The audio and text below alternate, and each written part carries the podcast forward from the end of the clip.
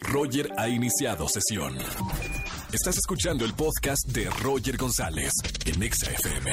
Mire, si usted no sabe qué hacer el próximo mes, bueno, ya, mes, ya empezamos el mes de noviembre, yo les tengo un lugar y una experiencia que realmente vale la pena ir.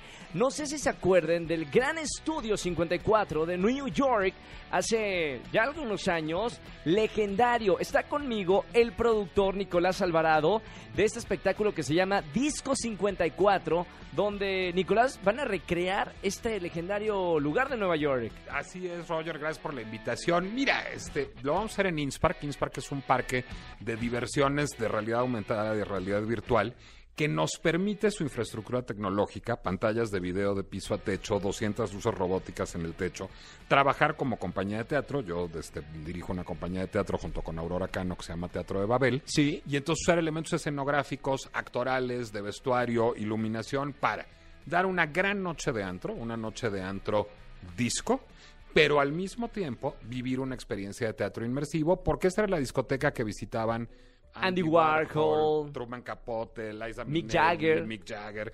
Entonces imagínate irte de reventón con Liza Minnelli o con Mick Jagger o con Andy Warhol. O sea, van a estar ahí también. Va a haber eh, actores eh, haciendo el personaje de, de estos eh, legendarios artistas. No solo haciendo el personaje, sino interactuando contigo. Por ejemplo, a Warhol. Me la- muero. No, no, no, no, no. a Warhol en la vida real le gustaba ver a la gente y entrevistar a la gente. Entonces igual te puede abordar Warhol y te puede empezar a hacer preguntas sobre tu vida. ¡Wow! O igual vas a ver cómo pues Jerry Hall y Bianca Jagger se están disputando el amor de Mick Jagger. Les, les cuento a los que son mucho más jóvenes que yo. Ajá. Mick Jagger tenía una esposa que se llamaba Bianca y de pronto empezó a andar con una de las top models del universo, la musa de Thierry Mugler, que era Jerry Hall, una tejana espectacular.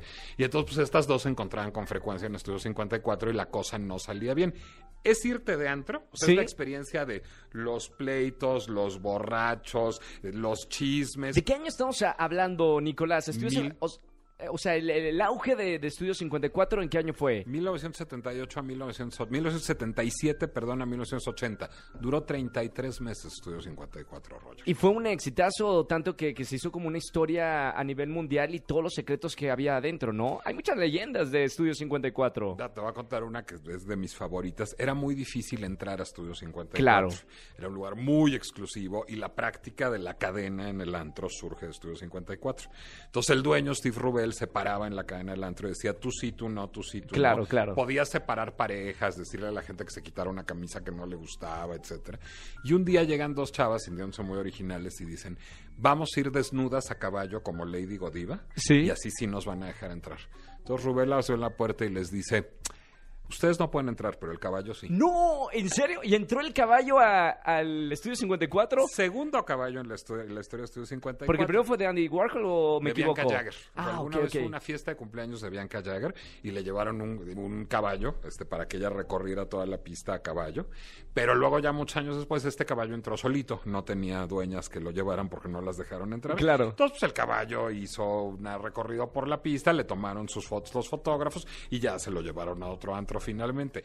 Ese era el tipo de cosas que pasaban en Estudio 54. Claro. Era un lugar en donde la gente de mucho talento y las grandes celebridades de Y la mucho época, dinero también, ¿eh? mucho dinero se sentían libres. Claro. Entonces era un lugar en donde además eran tiempos muy ingenuos, en donde creíamos que uno podía hacer lo que le daba la gana y no pasaba nada. Entonces pues se entregaban a toda suerte de apetitos ahí adentro del Estudio 54. Y ahora nosotros podemos revivirlo. Disco 54 va a estar aquí en la Ciudad de México. Voy a decir los días para que vayan anotando. 6, 7, 8, 12 y 13 y 14 de noviembre. Y nosotros eh, podemos comprar eh, los boletos o cómo es el asunto. Hay dos maneras de acceder a los boletos, ambas son a través que no de sea tan difícil como Estudio 54 en Nueva York. ¿eh? Es bastante más fácil. Ok. time-travel.com.mx, time-travel.com.mx y ahí pueden o comprarlos con puntos Premier, de Sí. Premier, o comprarlos con dinero. Existen las dos vías, ahí están los dos links en time-travel.com.mx. Si llego en caballo, ¿me dejan entrar o nada más entra el caballo? Habrá que preguntarle al señor Rubel. Gracias de Nicolás Alvarado por estar con nosotros, productor de Disco 54, este gran espectáculo inmersivo, un gran show, ¿eh? Para vivir lo que vivían las estrellas en Nueva York en esos años. Gracias por estar y felicidades por esta gran idea, ¿eh? Mil gracias.